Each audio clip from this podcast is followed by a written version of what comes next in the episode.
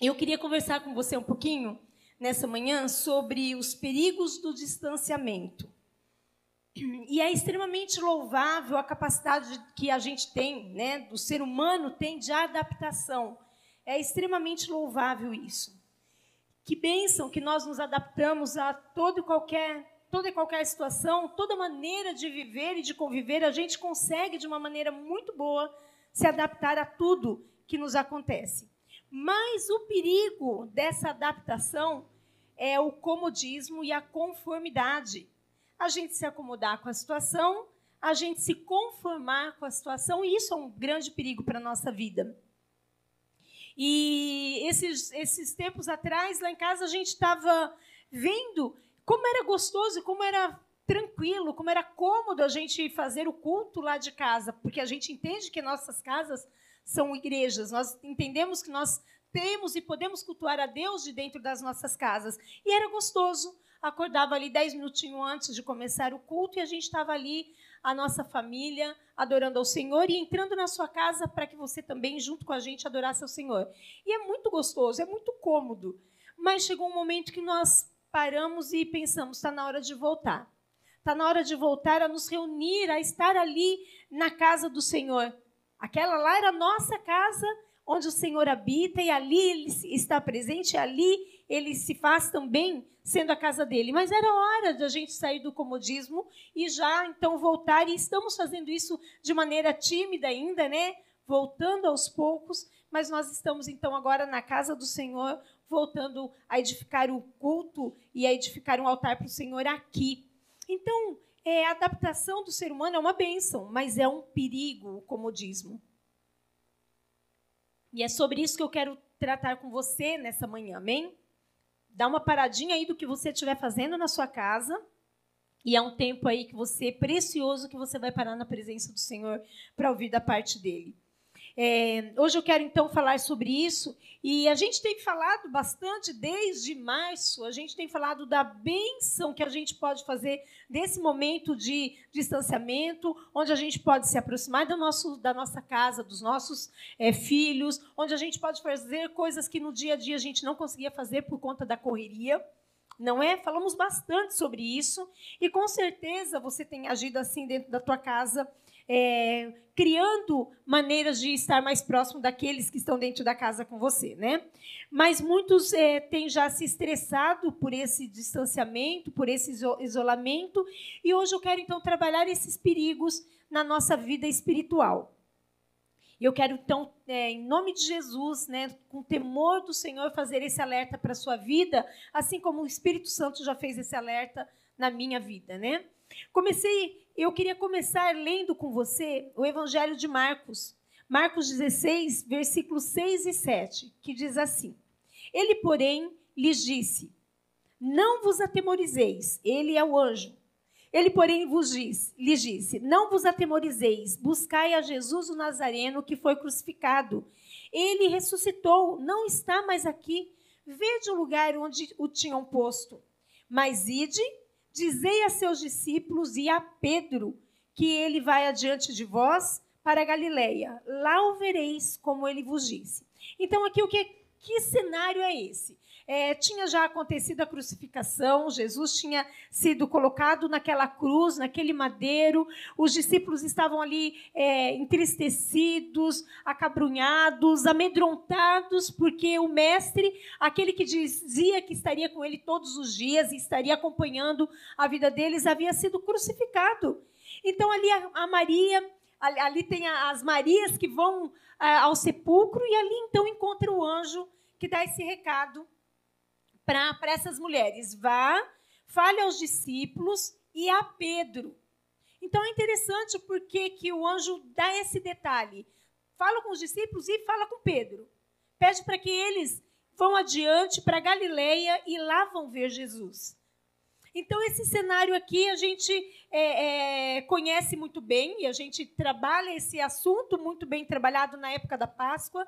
Mas hoje, então, eu quero ver alguns perigos que nós corremos como ser humano de nos aproximar da queda e nos aproximar de negar Jesus com as nossas vidas. Repete aqui comigo. Dizei aos seus discípulos. e a Pedro. Tá, então guarda esse detalhe, né? Vamos então através é, é, é, desse discípulo de Pedro, nós vamos perceber algumas atitudes que nós podemos ter nas nossas vidas, algumas atitudes que nos distanciam de Deus. E de que maneira? Você pode perguntar, como assim, pastora? Eu jamais vou me distanciar de Jesus. Jamais. O amor de Deus por nós, essa que é a bênção. O amor de Deus por nós independe das nossas realizações, independe das nossas obras, não se baseia nos nossos méritos. A gente tem ouvido bastante isso aqui, para que a gente não se ache, ou a gente pense que fazendo alguma coisa para o Senhor, Ele vai nos amar mais. Não é assim a dinâmica do amor de Deus para com a gente. Nós vamos atestar aqui, é, com muita certeza, olhando para a vida de Pedro, que muitas das características deste homem nós temos também na nossa vida. Mas aí a gente quer ver só o lado bom de Pedro, né? Um homem ousado, um homem corajoso, um homem que prega a palavra e muitas pessoas se convertem ao Senhor. Mas eu quero retratar hoje com vocês alguns defeitos do caráter e da vida de Pedro, para que o Espírito Santo ressalte mesmo na nossa vida se há alguma coisa que se assemelha na nossa vida a esse homem. Então, vou citar aqui algumas possibilidades e vai analisando aí se você encontra alguma dessas características na tua vida. Ele, por um momento, né, Pedro, por um momento ele é tomado por uma coragem absurda e no instante seguinte ele derrapa para uma covardia sem precedente. Ele, no momento, faz declarações de fé tão convincentes envolventes. Ele diz assim: Pedro diz assim: Tu és o Cristo, filho do Deus vivo. E em seguida, ele é usado pelo diabo para tentar tirar Deus, tirar Jesus da sua missão, da sua entrega, da, da sua, do seu sacrifício. Pedro é um homem de uma fé pura, de uma fé genuína, simples, mas ao mesmo tempo uma fé profunda, admirável. E ele diz assim num certo momento: se, o, se for o Senhor, manda-me ir contigo por sobre as águas. Olha que coragem. E ele, naquela fé invejável, ele caminha por sobre as águas, mas de repente ele tira os olhos de Jesus e começa a afundar na sua inconstância. Na sua inconstância emocional, ele é capaz de dizer: Ainda que todos te deixem, eu jamais te abandonarei. Eu vou contigo até o fim, eu vou contigo até a morte. Mas em seguida, esse mesmo homem nega Jesus por três vezes e de uma maneira tão vergonhosa, porque ele foi avisado que correria esse risco, para que ele tivesse atento, para que ele vigiasse. Ele tinha uns ímpetos de coragem ao ponto de entrar em meio aos soldados armados e, num piscar de olhos, desembanhar ali a sua espada e acertar ali, como a gente conhece a história, a orelha daquele soldado, o soldado chamado Malco. E em outro momento, nesse momento, ele vai ali na proteção muito próximo de Jesus, mas em outro momento muito próximo a esse, ele acompanha Jesus à distância. Ele é um homem que nega Jesus, mas imediatamente após, ele chora copiosamente o choro do arrependimento. Então, quando a gente para e começa a olhar esses detalhes da vida de, de Pedro aqui, a gente começa a perceber que a gente tem muito de Pedro muito do sangue de Pedro correndo nas nossas veias, muito da característica de Pedro na nossa vida, de inconstância, de coragem, covardia, de falar que eu faço, mas eu não consigo. A gente tem muito de Pedro na nossa vida, e é isso que o Espírito Santo quer tratar nas nossas vidas hoje, amém? O mais tremendo disso tudo é ver como Jesus reagiu a toda essa ação inconstante desse discípulo. O bonito de, dessa história que a gente conhece é a atitude de Jesus em relação a tudo isso. É esse mesmo Jesus que está ao nosso lado hoje, que está ao nosso lado todos os dias.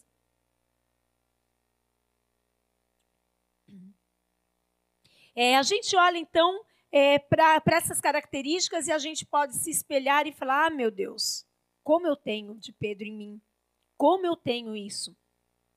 Então deixe-se deixe-se tratar pelo Senhor nessa manhã, meu irmão, em nome de Jesus. Deixa o Espírito Santo falar ao teu coração e você vai aí fazendo uma retrospectiva, vai avaliando, vai a, a, é, analisando a tua vida e vendo se essas características têm, têm te impedido de andar próximo a Jesus. Pedro foi apresentado a Jesus pelo seu irmão, tem uma história bonita de conversão na vida dele. Muito bonita. Ele era um homem que tinha a sua família, ele era casado, ele era um pescador por profissão. Uma certa vez ele teve uma linda experiência, experiência com o Senhor e ele disse: Senhor, eu não sou digno da tua presença, porque eu sou apenas um pecador. Então ele tinha entendimento, ele sabia da fraqueza, da debilidade, da inconstância que ele tinha na vida dele. E o Senhor então vindo ao coração, vendo o coração de Pedro e vindo a ele, fez uma proposta que o Senhor faz as, nossos, as nossas vidas diariamente. Ele fala: Pedro, eu quero que você então passe agora a ser um pescador de vidas. Eu quero que você passe a ser agora um pescador de almas. Porque Jesus viu no coração de Pedro a intenção de adorar a Deus. Jesus viu no coração de Pedro o amor que ele tinha pela, pelas vidas, o amor que ele tinha pela obra, o amor que ele tinha por Jesus. E mesmo conhecendo os defeitos e as falhas daquele homem, Jesus viu a intenção daquele coração e falou: Eu posso contar com você. E a gente conhece a história e sabe que Pedro topou o desafio e Pedro então se tornou ali um companheiro de Jesus. Mas nessa manhã, então, eu quero ver com você algumas situações peculiares da vida desse homem, né? E a primeira delas, então, é a queda de Pedro. Infelizmente, a gente pode, pode ver que alguns homens de Deus caem em pecado. E agora, recentemente, a gente tem ouvido coisas horríveis de pessoas que até então se diziam pessoas de Deus, que caminhavam no caminho, que tinham Cristo como Senhor e Salvador, porque é possível. É possível o homem cair e tropeçar. É possível uma mulher de Deus tropeçar. Crentes tropeçam. Pessoas de Deus passam por crises existenciais na sua fé e correm o risco de macularem o seu testemunho de vida. Isso é algo muito próprio do ser humano. Ou seja, tudo isso, então, essas, essas inconstâncias de Pedro estão muito enraizadas dentro de nós, na nossa velha natureza. A vulnerabilidade do ser humano nos leva a correr esses riscos de queda.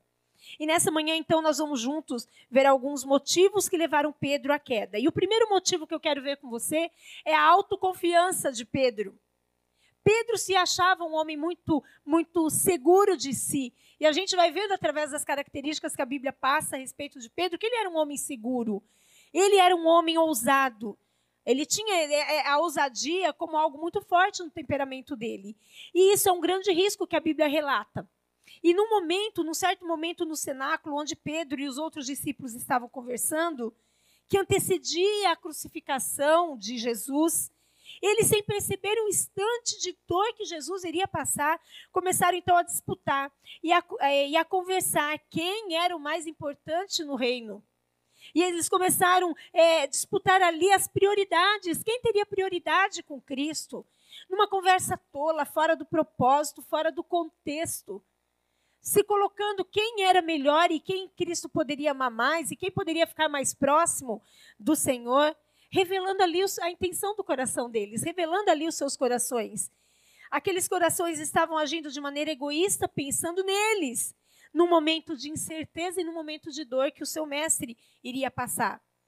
E Jesus, de uma maneira muito pedagógica e linda, ele os confronta, pegando ali uma bacia, uma toalha, e começa então, enquanto eles, aqueles homens estavam ali discutindo é, a posição deles diante de Jesus, Jesus então pega ali uma bacia e começa a lavar os pés dos discípulos.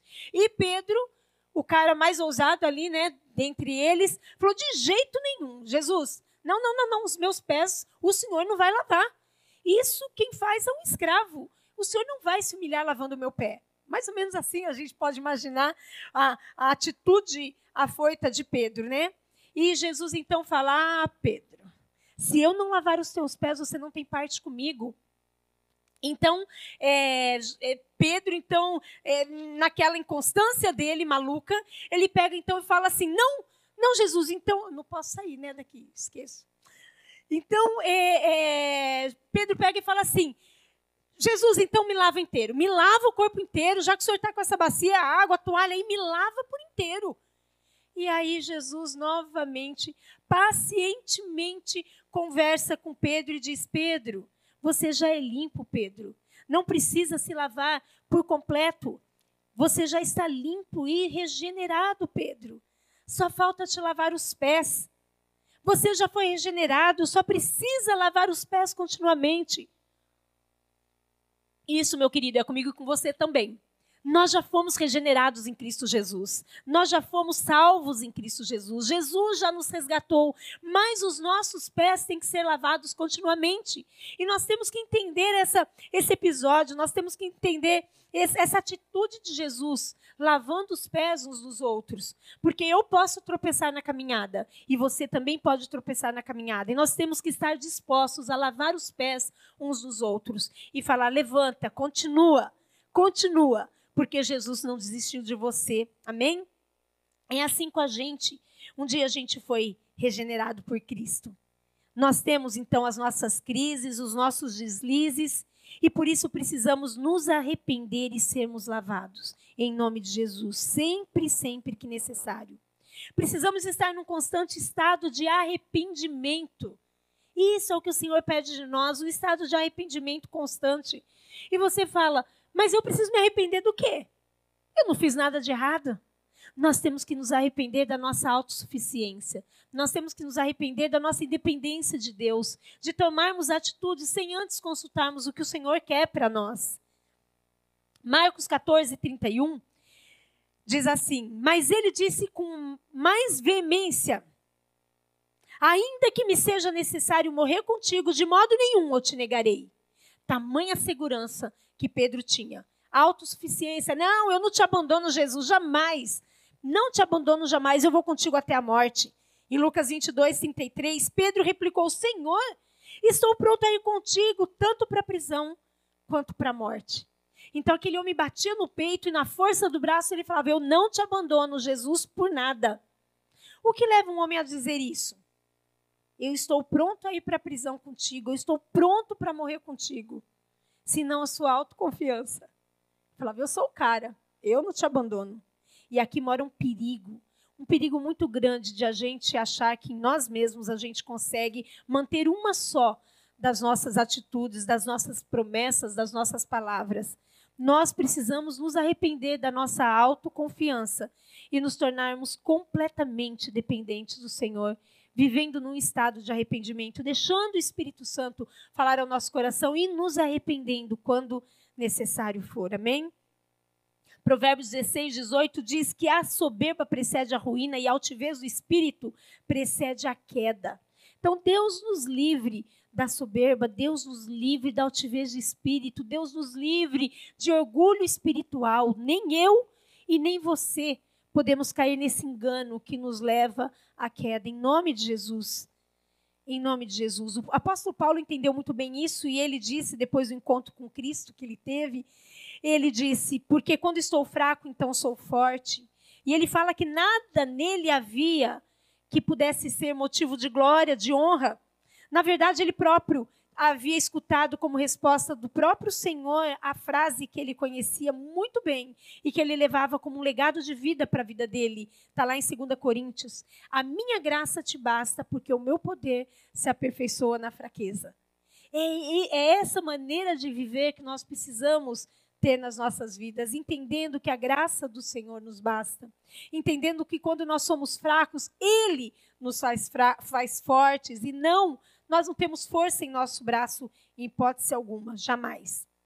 Então, o primeiro motivo da, da caminhada da queda de Pedro foi a autossuficiência. O segundo motivo é que ele se considerou melhor do que os outros.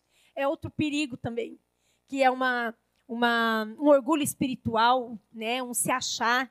Marcos 14, 29 diz assim: Disse Pedro: Ainda que todos se escandalizem, eu jamais me escandalizarei. Mateus 26, 33 também relata isso. Disse Pedro: ainda que venham a ser, ainda que venhas a ser pedra de tropeço para todos, nunca será para mim. Olha que perigo também, né? Da gente se achar, ah, eu sou, eu sou crente demais, eu conheço a Bíblia, já li tantas vezes e começar a se achar maior ou melhor que o irmão e falar: oh, pode ser que ele caia, mas eu não vou cair. Pode ser que ele negue, mas eu não vou negar. Pode ser que ele se distancie de Jesus, mas eu não vou me distanciar. porque eu sou muito mais crente que ele. Então, esse é outro perigo, outro passo muito perigoso para nossa queda. Se considerar melhor que o outro. O que Pedro quer dizer aqui nas entrelinhas é isso. Nada mais que isso. Pode ser que todo mundo te abandone, Jesus. Eu jamais te abandono. Então, isso ele foi se colocando de maneira vulnerável na vida espiritual, na vida emocional dele, porque ele foi é, é, calcando e firmando os passos dele no, no firmando e calcando os passos dele na, na, na força do braço dele. Eu tinha ganhado uma canequinha bonita e aí me deram os copinhos. Bonitinha, chegou minha canequinha aqui. em tudo dai graças, né? que bonitinha. É, tava ali, é, é, é Pedro estava ali fazendo um joguinho, né, de palavras ali e achando que os seus amigos é, poderiam é, negar Jesus, mas que ele jamais negaria, que ele jamais negaria. Eu, ele falava: eu prometo fidelidade, porque eu sou mais forte que os meus companheiros. Mas, na verdade, o, o ânimo dele, o espírito dele, a, as emoções dele estavam completamente vulneráveis. Talvez isso soe no teu coração, na tua mente, como algo impossível de te acontecer, não é? Você vai. Tá tudo bem? Talvez isso soe como algo impossível. Você fala, eu não. Opa. Eu não. Eu não me acho eu não acho ninguém eu não me acho superior a ninguém. Comigo isso isso não pega. Comigo não vai acontecer. Estou na caminhada correta. Mas nós precisamos parar e nos analisar. Né? E esse tempo de distanciamento, de isolamento, é um tempo perigoso, onde nós podemos nos acomodar com a distância, onde nós podemos nos acomodar com a nossa casa e não desejar voltar para a igreja, e a, e a gente tem ouvido muitas pessoas, não estou falando aqui dessa comunidade, não, de outras pessoas, de amigos, de conhecidos que falam: não preciso mais da igreja, eu posso ficar na minha casa, no conforto do meu lar, e posso ficar ali com meu pijaminha, com minha pipoquinha do lado. Na hora que eu cansei, que a pastora está falando muito, eu saio, ela não vai ver. E está se acomodando. Que perigo! Que perigo de, do distanciamento. Porque Jesus, ele ama a igreja, ele ama a comunhão da igreja. E nós não podemos ter a comunhão da igreja num todo, cada um separado na sua casa. Então, que esse tempo de distanciamento não nos leve à queda, em nome de Jesus. Amém? Não nos distancie de Jesus. Não nos distancie, em nome de Jesus e daquilo que Ele ama, que é a igreja. Em nome de Jesus. Então, vamos na próxima caminhada aqui da queda. A palavra diz que quando Jesus e os discípulos chegaram no Getsemane, Jesus se retirou com Pedro, Tiago e João. Tem como ligar o ar? Calorão aqui. É, então, diz aqui a palavra que Jesus então se afastou com esses três, Pedro, Tiago e João, e Jesus abre ali o coração a eles, com, com um pedido de solidariedade. Jesus abre o coração e diz que a sua alma está profundamente triste, triste até a morte. Fiquem comigo e vigiai e orai. Jesus pede isso para aqueles três discípulos.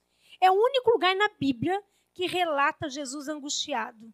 Nenhum outro episódio relata essa angústia. Nenhum outro local da Bíblia a gente vê é, ou percebe Jesus entristecido, nem mesmo carregando madeiro, nem mesmo no momento da sua crucificação.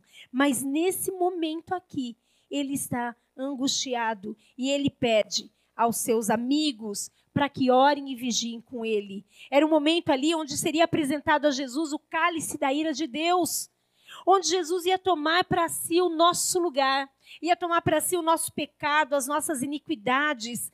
Ele ia ser feito pecado e maldição em nosso favor.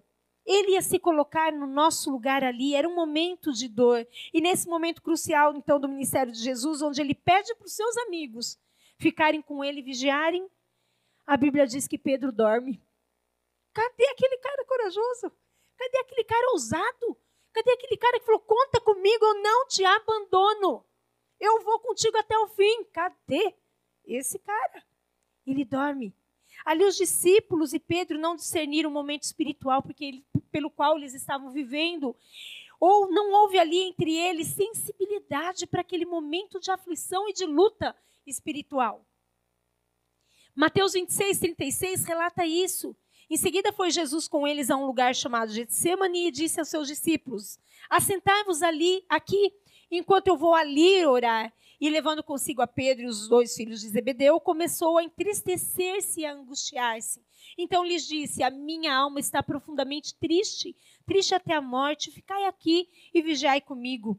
Adiantando-se um pouco, prostrou-se sobre o seu rosto, orando e dizendo: Meu pai, se possível, passe de mim esse cálice, todavia não seja como eu quero, e sim como tu queres. E voltando para os discípulos, achou-os dormindo e disse a, e disse a Pedro: Então, nenhuma hora pudeste você vigiar comigo? Vigiai e orai, para que não entreis em tentação. O espírito, na verdade, está pronto, mas a carne é fraca. Então, eh, Jesus ele tinha esse cuidado com Pedro, porque sabia que Pedro estava prestes a negar. Pedro precisava estar atento, Pedro precisava estar vigiando. Mas Pedro descuidou, ele não ficou atento. Por várias vezes Jesus alertou Pedro do perigo que estava vindo à frente. Querido, vocês já passaram, com certeza, eu acredito que sim, vocês já passaram por um momento de dor, por um momento de, de drama, de luta, um momento muito difícil e você não, nem consegue orar. Já aconteceu isso com você? Comigo já. De luta e, e, e a gente não ter palavra para orar, a gente não ter vontade, a gente não ter ânimo para orar, mas a gente poder falar para o outro que está do lado, para o marido, para a esposa, para o amigo, para um, alguém da igreja, ora por mim, porque eu estou passando por essa luta. Me sustenta em oração. Já aconteceu comigo, já aconteceu com você, tenho certeza. E era isso que Jesus estava pedindo ali aos seus amigos. Então, o quarto motivo da queda é a falta de oração e de vigilância. Nós precisamos cuidar, cuidar do nosso tempo. Cuidar do nosso tempo de oração, vigiando a nossa vida espiritual para que a gente não se distancie de Jesus, para que a gente não se distancie das coisas que Jesus ama. Amém? O texto revela que Jesus ora por três vezes e sai dali fortalecido, porque é a força dispensada através do nosso relacionamento com Deus, da nossa intimidade com Deus. Jesus saiu dali fortalecido e é assim que você sai também de um momento de oração. Você sai fortalecido para o um enfrentamento, você sai fortalecido para a vitória, porque mesmo a derrota do crente é vitória em Cristo Jesus. Amém? O crente sempre cai é para cima. É, é diferente da, do estilo de vida daquele que não conhece Jesus. E Jesus então sai dali fortalecido, preparado para cumprir a sua missão. Sai dali como não como um fracassado, mas sai dali como alguém que vai receber uma premiação, que vai receber a sua coroa. E que coroa era essa que Jesus ia receber? A coroa de espinhos. Mas ele sai ali daquele momento fortalecido, não se vendo como um fracassado, mas sim como alguém que venceu em Deus. Amém? Que você se veja assim, meu querido, num momento de fracasso, que você se coloque na presença do Senhor, coloque a sua luta, o seu problema, a sua, a sua inconstância diante de Deus em oração e saia. Levante-se dali fortalecido em nome de Jesus. Que amor é esse? De Jesus. Que amor incrível! E a palavra diz que nesse momento, quando Jesus vê os soldados que vêm à sua procura, ele pergunta: Quem que vocês estão procurando aí? Quem? E os soldados então respondem: Nós estamos procurando a Jesus. Eu falo: Esse sou eu. E quando ele diz isso, diz a palavra que os soldados caem tremendo poder e a unção de Jesus, que tinha intimidade com o Pai, que parava e gastava tempo, e mesmo nesse momento de dor e de luta, que, que antecedia a sua morte de cruz, ele teve tempo para ensinar os seus discípulos, ele teve tempo de falar com Deus. Então, meu querido, que nesse tempo de distanciamento, que a gente não se permita se distanciar de Deus em nome de Jesus, que a gente não se permite se permita acomodar em nome de Jesus. E é nessa hora aqui, né, nesse momento que os, que os soldados vêm, é nesse momento que Pedro tira a espada, depois de ter dormido ali, e arranca a orelha ali do soldado. Tamanha inconstância desse cara. Havia ali uma luta espiritual, mas Pedro é, não discerniu isso e agiu na carne. O Senhor, meu querido, Guarde isso. O Senhor não se impressiona com a nossa valentia carnal. Ele não se impressiona com isso. Ele se impressiona sim com a nossa vida de dependência espiritual dele. Que a gente seja pessoas, que nós sejamos discípulos que impressione Jesus com a nossa fé. Amém? E não com a nossa valentia carnal. Ele quer que tenhamos discernimento espiritual sempre que estivermos vivendo. E esse momento da igreja, do corpo de Cristo, é um momento de discernir espiritualmente tudo o que está acontecendo no mundo. É momento do corpo de Cristo se unir em oração, se unir em comunhão, ainda por um pouco de tempo, não sabemos quanto distantes, mas quando possível, quando, quando convocados, que nós estejamos juntos, em nome de Jesus, discernindo espiritualmente a luta entendendo que a nossa luta nunca, nunca é contra carne e sangue, nunca é com pessoas, mas é contra os espíritos dominadores deste mundo tenebroso. Amém? Que isso não saia do nosso coração em nome de Jesus. Quantas vezes nós lutamos guerra errada? Por isso nós nos cansamos na caminhada com Cristo. Nós lutamos guerra errada, nós lutamos de maneira errada, nós lutamos de maneira carnal, na força do braço, no momento errado com as armas erradas e até com as pessoas erradas. A gente vai para cima de pessoa, quando na verdade a gente tinha que parar e ter um relacionamento com Deus e, e saber como lidar com as pessoas, como lidar com a pessoa. Amém? Então, o quinto e o último motivo da queda de Pedro que eu quero falar com você nessa manhã, então, é o distanciamento. Mateus 26, 57 diz assim: e, e, e essa, essa, história é muito linda, ela é relatada em Mateus, ela é relatada em Marcos, ela é relatada em Lucas, e cada uma com suas, com suas riquezas de detalhe. E é uma história linda, uma história que tem que trazer um ensinamento profundo para as nossas vidas, em nome de Jesus. Então, aqui em Mateus 26, 57, diz assim: E os que prenderam Jesus o levaram à casa de Caifás, o sumo sacerdote, onde se haviam reunido os escribas e os anciãos mas Pedro o seguia de longe. Meu querido, eu te pergunto: você acha que nesses dias tem crente, tem cristão seguindo Jesus de longe? Sim ou não? Não estou falando de longe da igreja, das casas. Tem seguido Jesus de longe. Não quer perder a bênção, tem medo de perder a salvação, mas não se apresenta. Fica ali às escondidas, fica ali de longe, é meia boca, não quer correr risco, não se envolve, é descomprometido, segue de longe, não quer perder de vista, mas também não quer chegar perto de Jesus. Tem muito crente hoje vivendo assim. E se eu não cuidar, o meu comodismo me faz olhar Jesus de longe. Se você não cuidar, você vai olhar Jesus de longe. E você não vai querer se envolver, você não vai querer correr riscos. São pessoas que fraquejam, mas não se envolvem.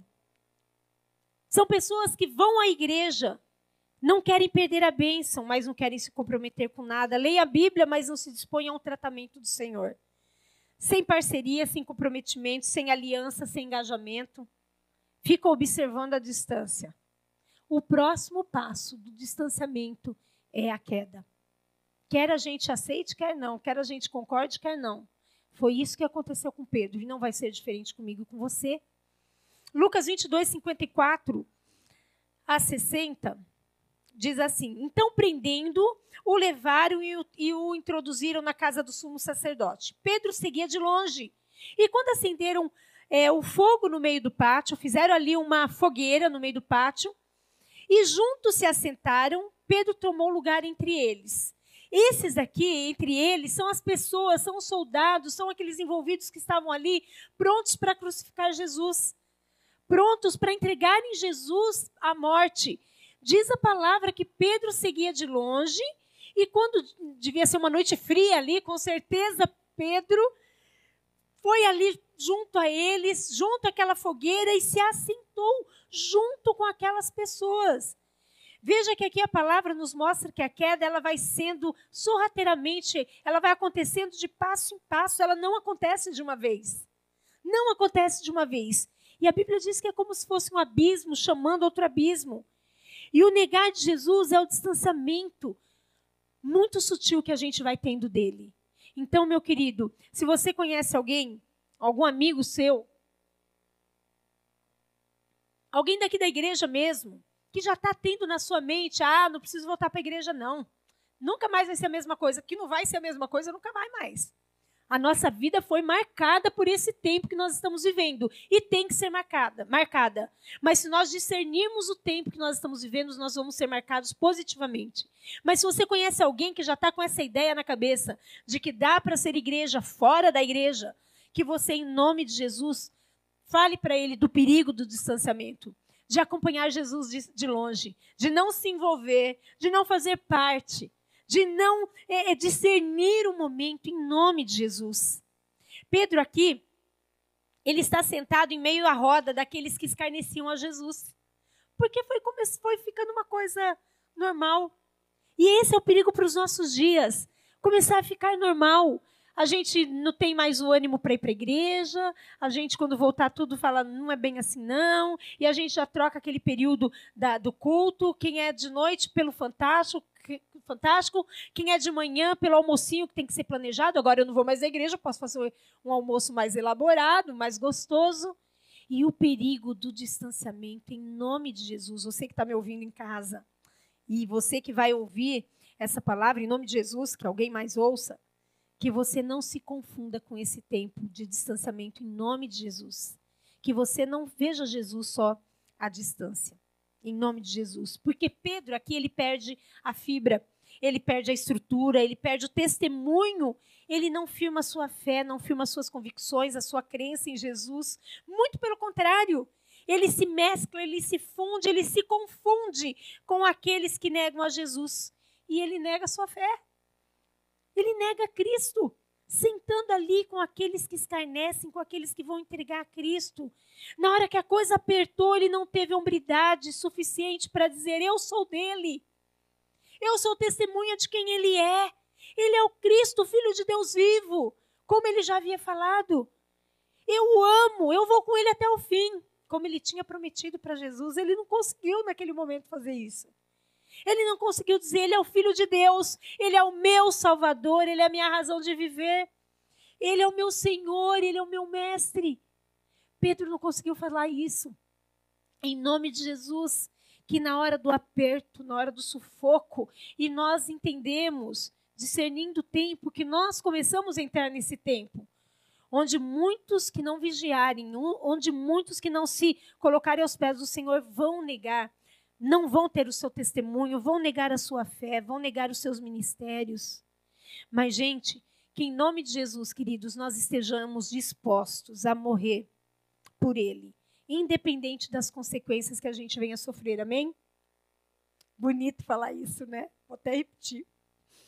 Que a gente esteja disposto a morrer por Cristo. É muito bonito de falar, mas não é fácil.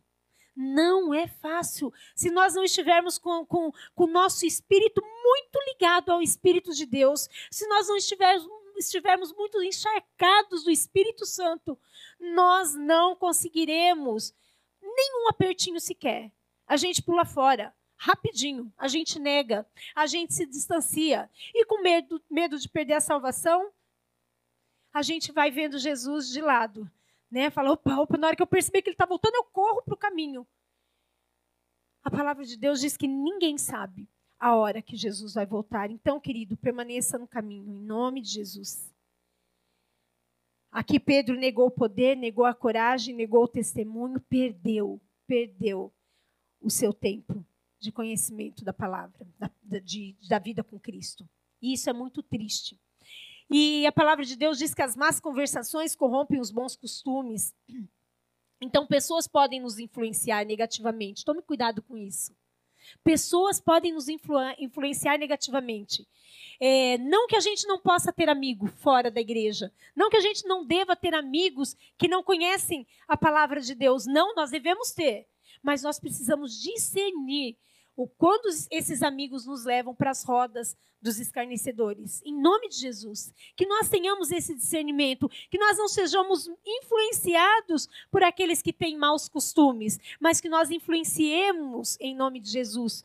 Para isso nós precisamos estar fortalecidos pelo Espírito Santo continuamente. Então nós tivemos uma, um distanciamento, nós tivemos um tempo diferente na nossa vida, mas o Senhor quer que nós aproveitemos isso e esse tempo que ainda nos falta de distanciamento ainda, para nos fortalecermos mais com Ele, em nome de Jesus. Em nome de Jesus. E aqui em Mateus 26, eu vou ler aqui um pouquinho do, do detalhe, né? Desse, desse momento aqui, eu já estou partindo para encerrar essa palavra. Mateus 26, 69 em diante diz assim: Ora, estava Pedro assentado fora no, fora no pátio, e aproximando-se uma criada lhe disse: Também Tu não estavas com Jesus, o Galileu? Ele, porém, o negou diante de todos, dizendo: Não sei o que dizes. E saindo para o alpendre, foi ele visto por outra criada, outra pessoa, a qual disse aos que ali estavam: Este também. Este também estava com Jesus o Nazareno. E ele negou outra vez com juramento: Não conheço tal homem.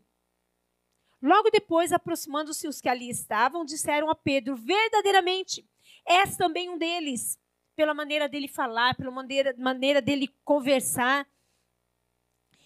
Esse verdadeiramente é um deles, porque o teu modo de falar o denuncia. Então começou ele a praguejar e a jurar: Não conheço este homem, não conheço este homem. E imediatamente cantou o galo. Por três vezes Pedro negou Jesus.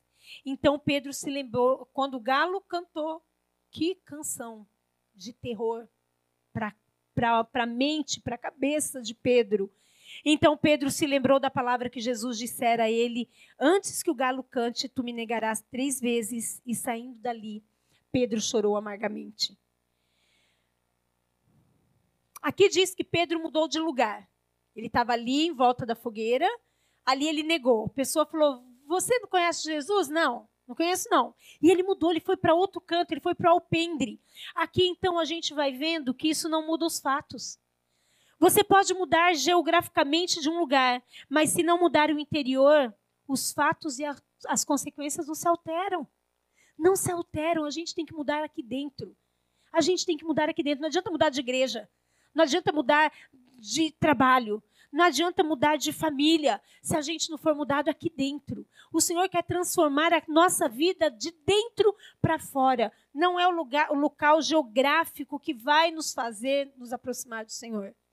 Que a gente tenha isso em mente em nome de Jesus. Amém?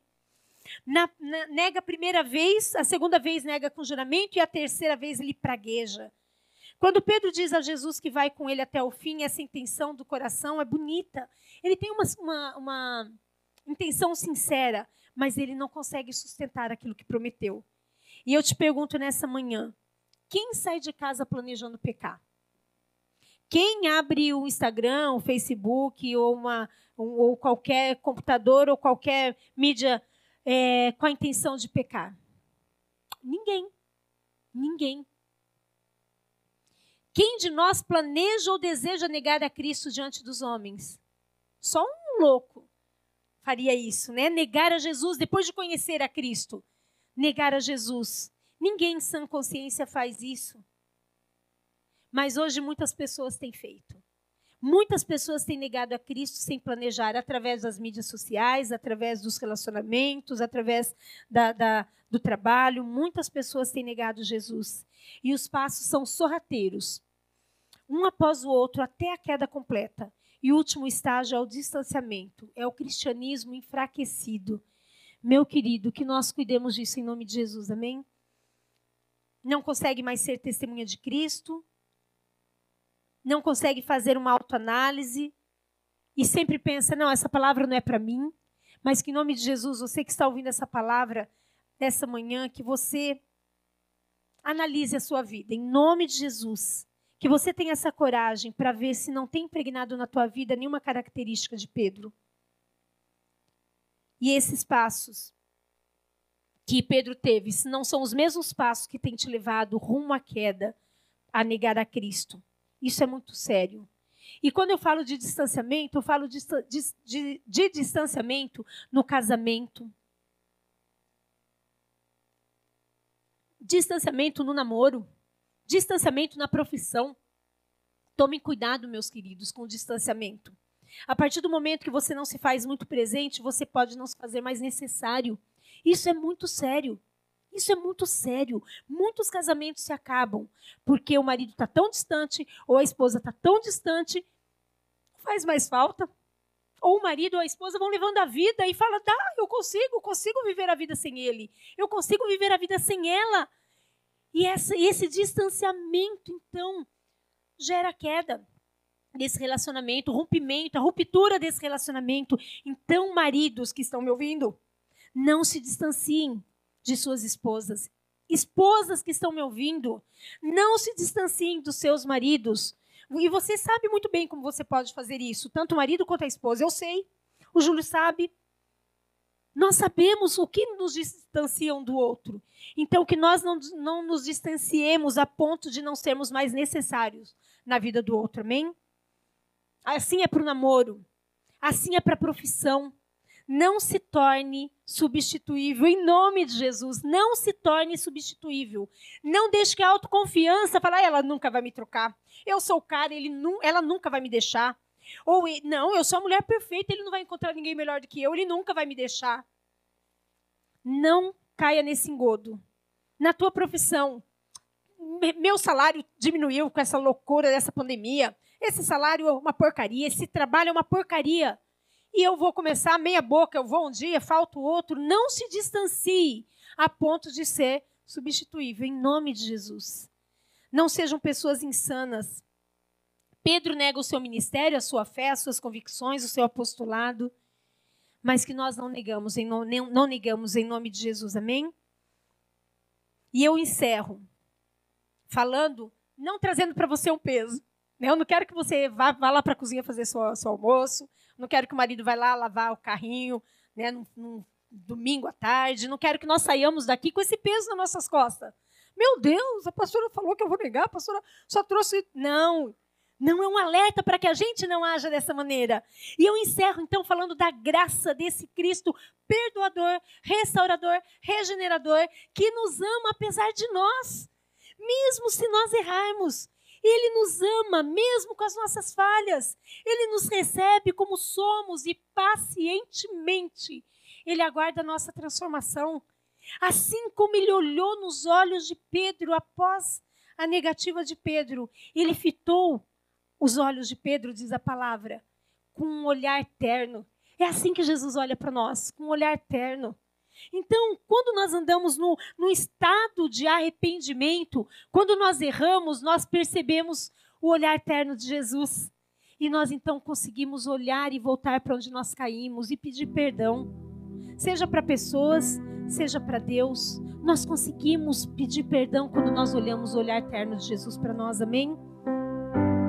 Ele nos recebe e pacientemente aguarda o nosso arrependimento. Que nós vivamos nesse estágio. Já pensou se Jesus nos amasse segundo os nossos tropeços? A gente estava perdido. A gente estava perdido. A nossa salvação já tinha ido para o brejo. Mas Jesus, ele nos olha, não nos olha segundo os nossos tropeços, ele olha com um olhar de misericórdia. Ele nos ama com amor incondicional. Que amor tremendo. Então, o meu intuito nessa manhã, meu querido, é revelar Cristo. É revelar o caráter amoroso de Cristo. É, é revelar o caráter perdoador do Pai. Amém? é saber que esse pai e esse irmão mais velho, Jesus Cristo, tem um caráter de amor incondicional por nós. A bênção tremenda é que a saída para nós, a saída para você, para você que errou, a saída para mim que errei, a saída para os nossos tropeços, a saída para nós, glória a Deus por isso. Ainda que em algum momento você tenha negado a Jesus, ainda que você tenha se distanciado dele, Ainda que nesse tempo de distanciamento, onde a gente falou tanto que é para estar tá mais próximo, a gente se distanciou. Há um olhar de bênção, de ternura para a tua vida, amém? Amém. Ainda que você tenha desistido de Jesus, ainda assim Ele não desiste de você. Ai, que coisa boa! Ai, que bênção! Deus não desiste de nós, Jesus não desiste de nós. E quando eu comecei a ler o texto de Marcos 16, onde o anjo disse: Avisa os discípulos e a Pedro, é porque imagina a cabeça daquele cara. Era amigo de Jesus e ele negou. É amigo de Jesus e ele traiu é amigo de Jesus e ele se distanciou. Imagina como ele estava emocionalmente. Mas ele estava arrasado, destruído, detonado. Então o anjo precisou falar: vai falar para Pedro que Jesus quer um encontro com ele novamente. Avisa Pedro que Jesus ainda o ama. Estava tudo ali nas entrelinhas, era isso que o anjo estava querendo dizer àquelas mulheres. Jesus queria se encontrar com Pedro e ansiava por aquele momento mais que tudo, porque sabia que as emoções do Pedro estavam destruídas, ele se via como derrotado, ele se via como um acabado, mas Jesus queria restaurar as emoções daquele homem por completo. E Jesus nessa manhã quer restaurar a tua vida por completo, quer restaurar as suas emoções por completo. Ele não quer que você fique caído, na sua queda. Ele não quer que você fique derrubado. Ele não quer que você fique cabisbaixo. Jesus não desistiu de Pedro e não desiste de nós também. Glória a Deus por isso. Jesus quer nos restaurar por completo. Jesus fixou os olhos em Pedro e hoje ele fixa também os olhos dele em mim e você. Que você deixe o amor eterno de Jesus, no olhar de Jesus, tratar o teu coração em nome de Jesus. Quando Ele olha para nós, Ele quer dizer que Ele está nos dando uma nova chance, um novo momento. Se nós cairmos, se nós negamos, que nós possamos então levantar uma nova chance e recomeçar em nome de Jesus. Quando Ele olha para nós, Ele nos admoesta com doçura. Ele conhece a nossa fraqueza, a nossa queda. Ele conhece a nossa conversa, os nossos diálogos no dia a dia e Ele quer nos restaurar. Ele olha para nós para restauração. Pedro chorou amargamente o choro do arrependimento. Quando o filho de Deus peca, quando eu peco, quando eu faço alguma coisa errada, eu me entristeço. Você, eu tenho certeza que você se entristece, porque o Espírito Santo te cutuca. O Espírito Santo te alerta que você errou e vem uma tristeza tamanha. E muitas vezes vem até um choro de arrependimento e nós vamos aos pés do Senhor e pedimos perdão. Se isso não tem acontecido com você, se o pecado já não tem mais te incomodado, se o pecado já não tem mais se tornado um nojo para você, tem alguma coisa errada. Então você precisa avaliar o que é, porque o Espírito Santo, ele está em nós e ele nos incomoda, nos dando discernimento, nos fazendo nos arrepender, porque fica um mal-estar tremendo. Enquanto a gente não se acerta com Cristo, a gente não consegue levantar. Quando Pedro caiu em si, ele desabou a chorar. E para quem pensa que o homem não chora, vai aqui uma prova. Pedro chorou amargamente. Ele olha para Pedro, ele olha para Jesus e olha que Pedro era durão. Né? A gente conhece quem é Pedro. Ele era um cara durão. Mas ele caiu em prantos arrependido. Se você não tem chorado na presença do Senhor nesses dias, pelo mundo, pelas pessoas que têm perdido pessoas, entes queridos, se você não tem chorado na presença do Senhor, perguntando até quando, se você não tem chorado na presença do Senhor, sofrendo a dor daquele que tem sofrido, tem sofrido, perdido seus trabalhos, perdido seu emprego, passando por luta, se você não tem chorado na presença do Senhor, é hora de pedir para que Deus te dê um coração quebrantado. Amém? Muitas vezes a gente ouve mesmo pessoas falar: Isso não é nada, não, não dá nada, não, uma gripinha, eu quero mais é pegar logo e ficar livre disso. Para muitas pessoas não tem sido assim. Para muitas pessoas tem sido luta, catástrofe, perda. Para muitas pessoas tem sido um drama terrível. E eu brinco lá em casa, eu falo assim, eu não quero pegar para saber se eu vou ficar, vou, vou, vou ficar sem, sem sentir nada, eu vou passar na boa. Eu pre prefiro não pegar, prefiro esperar a vacina não é?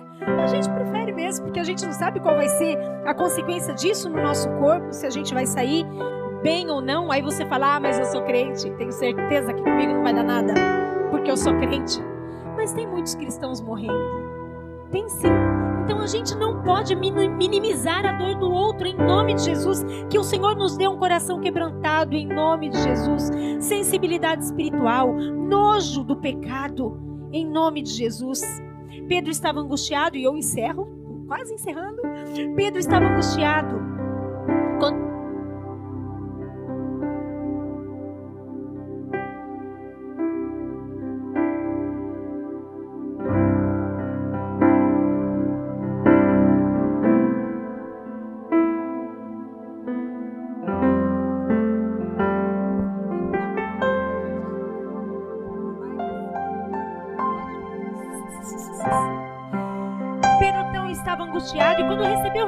Que Jesus queria vê-lo, ele caminhou, imagina, ele tinha que caminhar para o encontro de Jesus. Imagina como estava a cabeça dele. Ele estava morrendo de medo, certeza. Ele é homem que nem eu e você, ser humano. Ele estava com medo, como seria aquele confronto com Jesus? Ele foi avisado por aquelas mulheres que Jesus queria encontrá-lo. Imagina o caminhar, a viagem dele até se encontrar com Jesus ressurreto. Mas ao chegar na praia onde ele esperava encontrar Jesus, quando ele não viu Jesus ali, ele virou para os amigos, ele virou para João e falou: Quer saber? Vou pescar, vou pescar, vou voltar a fazer o que eu sabia fazer bem feito. Na caminhada com Jesus eu só errei, só fiz coisa errada. Eu vou voltar à minha velha natureza, eu vou voltar a pescar. Não deu certo caminhar com Jesus, não. É isso que ele está querendo dizer quando ele diz: Vou pescar. Mas quando é, ele foi pescar e ele e os outros pescadores ali não apanharam nada de peixe durante todo aquele período, quando ele vê então um homem ali que diz: Vocês filhos, vocês não pescaram nada, vocês estão com fome. Jogue a rede do lado direito do barco. E diz a palavra de Deus que eles pescaram ali 153 peixes grandes. Foi quando então João virou para ele e falou: Certeza, esse homem é Jesus. Esse homem é Jesus. E diz a palavra então que Pedro largou tudo e saiu correndo ao encontro de Jesus. E Jesus não, não não chamou aqueles homens de fracassados, de traidores, não chamou aqueles homens de homens sem valor porque traíram, abandonaram, não vigiaram. Mas Jesus os chama, os chama de filhos. Filhos. É assim que Deus nos chama de filhos. Mesmo que a gente tropece, Deus espera o nosso arrependimento e Ele nos chama de filhos. Sempre Ele nos chama de filho. Imagina então essa cena de Pedro angustiado, indo encontrar com Jesus, e ali então a gente vê uma fogueira naquela praia ali, e Jesus ali já preparando alguns peixes, aguardando aqueles homens, e a gente pergunta por quê? Por que aquela fogueira ali? Jesus não podia só ficar ali de pé, bater um papo, conversar, restaurar Pedro, mas o detalhe dessa fogueira ali é que quando Pedro negou Jesus, ele estava em volta de uma fogueira. E Jesus então quis retratar a mesma cena. A mesma cena. Atente então para que essa fogueira ali na praia, colocada por Jesus, queria dizer. É como se Jesus estivesse reconstituindo a cena de negação e trazendo cura ao coração de Pedro. Na mesma cena, para que ele nunca mais se lembrasse como um fracassado mas que ele fosse restaurado pelo poder perdoador da graça de Jesus. Amém? Aquela fogueira era como se Jesus dissesse a Pedro: Na mesma cena que você caiu, eu quero te erguer. Eu quero curar a tua memória, eu quero curar a tua lembrança. Eu quero te curar por completo. No mesmo lugar que você me negou, eu quero que você me confesse. No mesmo lugar que você caiu, eu quero levantar você. No mesmo lugar que você foi derrotado, eu quero que você seja um vitorioso. Eu quero restaurar a tua vergonha. Amém? Porque a minha graça é maior que o seu pecado, Pedro. Nós não teremos restauração se nós não formos confrontados face a face com Jesus. E aí, no texto de João 21, a gente tem essa conversa de Jesus com Pedro e eu encerro lendo ela para você. E a gente encerra nessa manhã essa ministração. Com riqueza de detalhes, em João 21 está retratado assim: Ao amanhecer, Jesus estava na praia, mas os discípulos não o reconheceram e eles lhe, perguntou. E ele lhes perguntou: Filhos, vocês têm algo para comer? Não responderam eles. Ele disse: Lancem a rede ao lado direito do barco, vocês encontrarão. Eles a lançaram e não conseguiram recolher a rede, tal era a quantidade de peixes. O discípulo a quem Jesus amava disse a Pedro: É o Senhor. Simão Pedro, ouvindo dizer isso, vestiu a capa, pois havia tirado, e se lançou ao encontro. Os outros discípulos vieram no barco arrastando a rede cheia de peixes, pois estavam apenas a cerca de 90 metros da praia. Simão Pedro entrou no barco e arrastou a rede para a praia. Jesus lhes, disse: Venham comer. Nenhum dos os discípulos tinham coragem de lhe perguntar: Quem és tu? Porque sabiam que era o Senhor. Jesus aproximou-se, tomou o pão e, e deu a eles, fazendo o mesmo com o peixe. Essa foi a terceira vez que Jesus apareceu aos discípulos depois que ressuscitou dos mortos. Depois de comerem, Jesus perguntou a Simão Pedro: Simão, filho de João, você me ama? Você me ama realmente mais do que esses outros? Disse ele: Sim, Senhor, tu sabes que eu te amo. Disse Jesus: Cuide dos meus cordeiros. Novamente Jesus disse: Simão, filho de João, você realmente me ama? Ele respondeu: Sim, Senhor, tu sabes que eu te amo. Disse Jesus: Pastorei as minhas ovelhas. Pela terceira vez ele lhe disse: Simão, filho de João, você me ama? Pedro ficou magoado porque Jesus lhe perguntara pela terceira vez: Você me ama? E ele disse: Senhor, tu sabes todas as coisas e sabes que eu te amo. E disse Jesus: Cuide das minhas ovelhas. Então, aqui o que, que a gente vê? Jesus perguntando por três vezes, e este amor que ele pergunta é o amor incondicional. Você me ama com amor filéu, você me ama com amor ágape, você vai comigo até as últimas consequências, você tem coragem de andar comigo, de perto, comigo, envolvido com o meu reino, envolvido com as minhas coisas. E cada vez que é, Pedro dizia assim, nas três afirmativas, cancelando as três negativas, o que Jesus disse foi: cuide das minhas ovelhas, apacente as minhas ovelhas. E a primeira pergunta, quando Jesus fala, Pedro, você me ama mais do que estes? Ele queria conhecer. Ele queria, conhecendo já o coração de Pedro, ele queria ouvir dos lábios de Pedro Senhor, eu não sou melhor que eles. Eu te amo tanto quanto eles. E foi essa, essa, esse cuidado de Jesus com aquele discípulo. Porque Jesus não, desisti, não desistiu de Pedro. Jesus não desiste de nós. Amém? Então, se você tropeçou, se você caiu, se você é, se envolveu de maneira distante de Jesus, o que ele fala para você nessa manhã? Eu restauro a tua vida. Eu te amo apesar de você. Eu quero você do meu lado. Eu quero você envolvido. Apacenta as minhas ovelhas. Eu quero você envolvido. Cuide de vidas. Eu quero você envolvido. Porque eu te amo de maneira incondicional. Amém? Abaixe sua cabeça. Abaixe sua cabeça e ore ao Senhor.